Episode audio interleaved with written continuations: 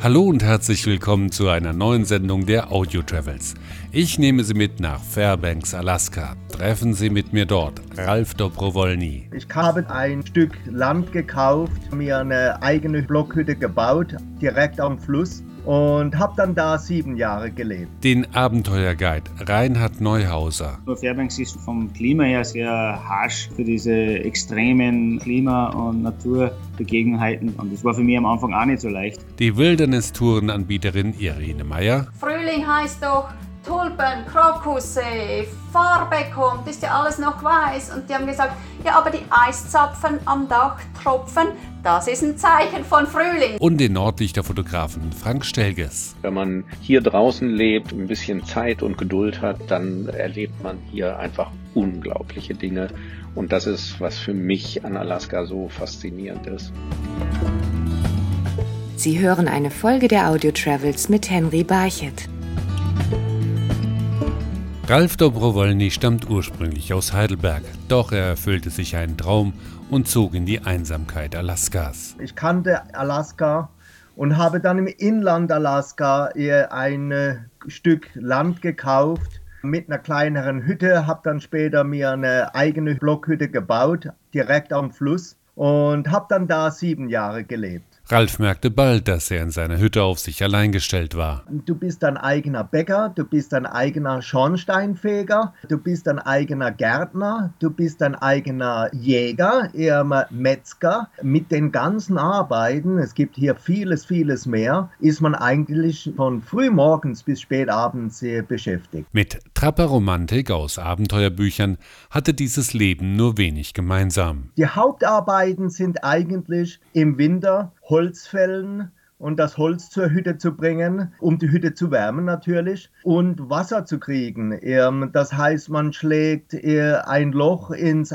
Eis am Fluss und holt sich da das Wasser, das unter dem Eis fließt und im Sommer sind die Hauptarbeiten ähm, Gartenarbeiten.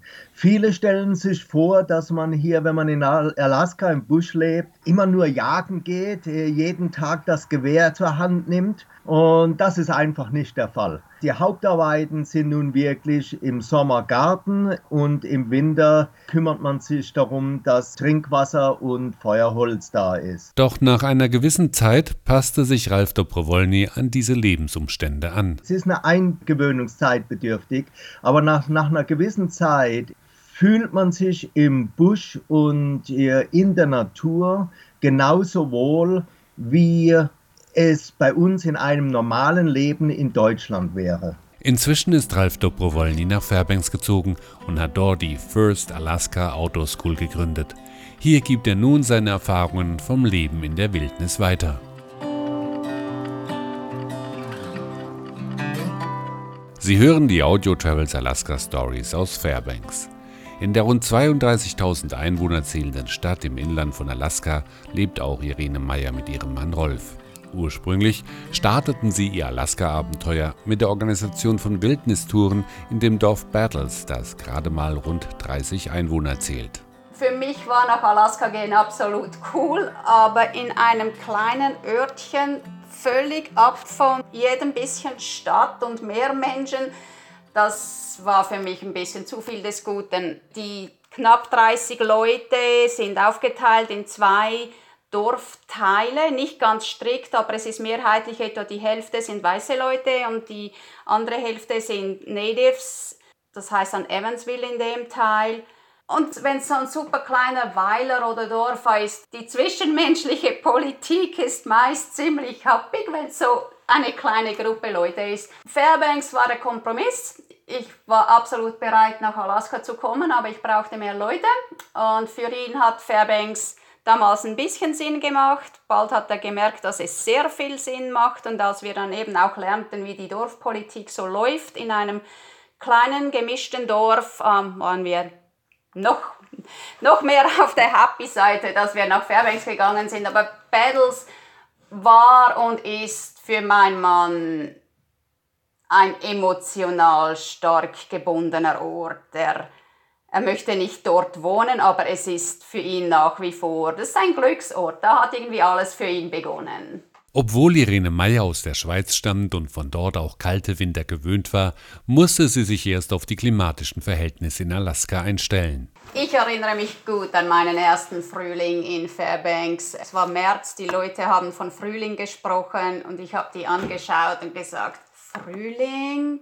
Weil es war Schnee überall. Und dann haben sie gesagt, ja, es ist Frühling. Dann habe ich gesagt, ja, aber Frühling heißt doch Tulpen, Krokusse, Farbe kommt, ist ja alles noch weiß. Und die haben gesagt, ja, aber die Eiszapfen am Dach tropfen, das ist ein Zeichen von Frühling. Heutzutage teilt Irene Meyer das Jahr in ihre eigenen Alaska-Jahreszeiten ein. Jetzt, wo es ein bisschen näher zu Sommer geht, ist Gummistiefelwetter, weil der Boden ist gefroren, immer noch. Oben beginnt der Schnee wegzutauen und das Wasser kann nirgendwo hin ich würde sagen, etwa Mitte Mai habe ich in meinem Garten 20 cm Erde aufgetaut. So bis dann kann das Wasser nicht wirklich irgendwo hinfließen und wenn man da unterwegs ist, wo es nicht Asphalt hat, und das ist das meiste in Fairbanks, es hat wenig Asphalt, ist es ziemlich schlammig. Auf die extremen Wetterverhältnisse musste sich auch Reinhard Neuhauser einstellen, als er nach Fairbanks zog. Fairbanks ist vom Klima her sehr harsch für diese extremen Klima- und Naturbegebenheiten, dann, dann wird es eigentlich wird es auch schwer, schwierig. Und das war für mich am Anfang auch nicht so leicht. Neuhauser organisiert heute Fisch- und Rafting-Ausflüge.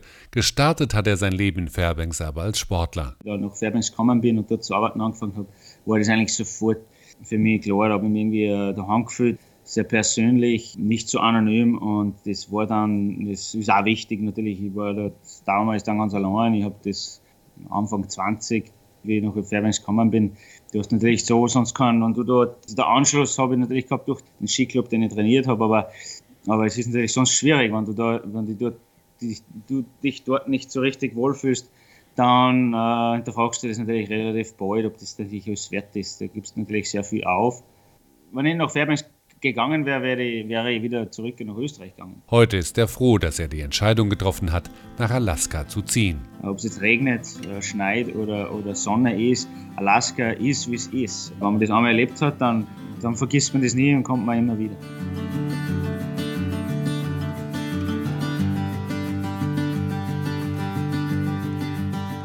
Sie hören die Audio Travels Alaska Stories aus Fairbanks.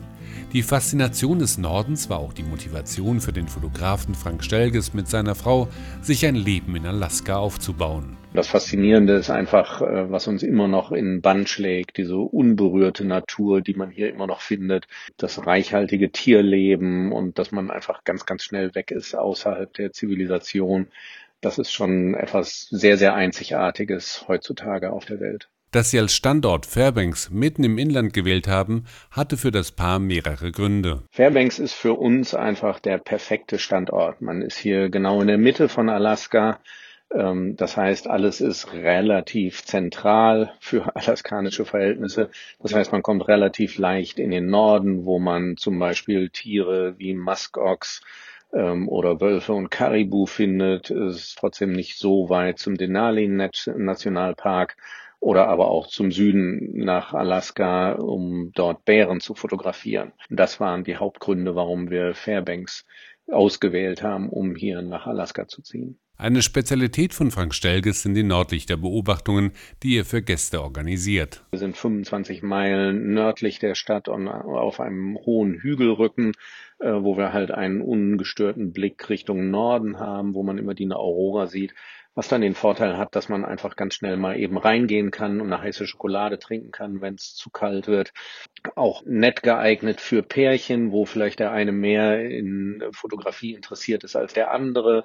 Ähm, das heißt, einer kann mit mir draußen stehen und fotografieren und der andere bleibt dann drin nett sitzen vor unserem großen Panoramafenster mit einem Glas Wein in der Hand neben dem äh, großen Holzofen und schaut sich dann die Nordlichter von innen an. Es sind aber auch die ganz persönlichen Geschichten, die den Reiz ausmachen, in Alaska zu leben. Dann hatte ich mal ein tolles Erlebnis mit einer Moschusochsenherde, die praktisch wirklich über mich drüber gelaufen sind, wo ich irgendwo lag, sie fotografiert habe, äh, immer zwischendurch aufgestanden bin, dass die Tiere mich sehen konnten, aber sie waren so neugierig, dass sie dann wirklich mich alle umringt haben und ich dann am Ende Schlabber von dem Leitochsen auf meiner Stirn hatte, weil er wirklich über mir stand und mich abgeleckt und abgeschnüffelt hat.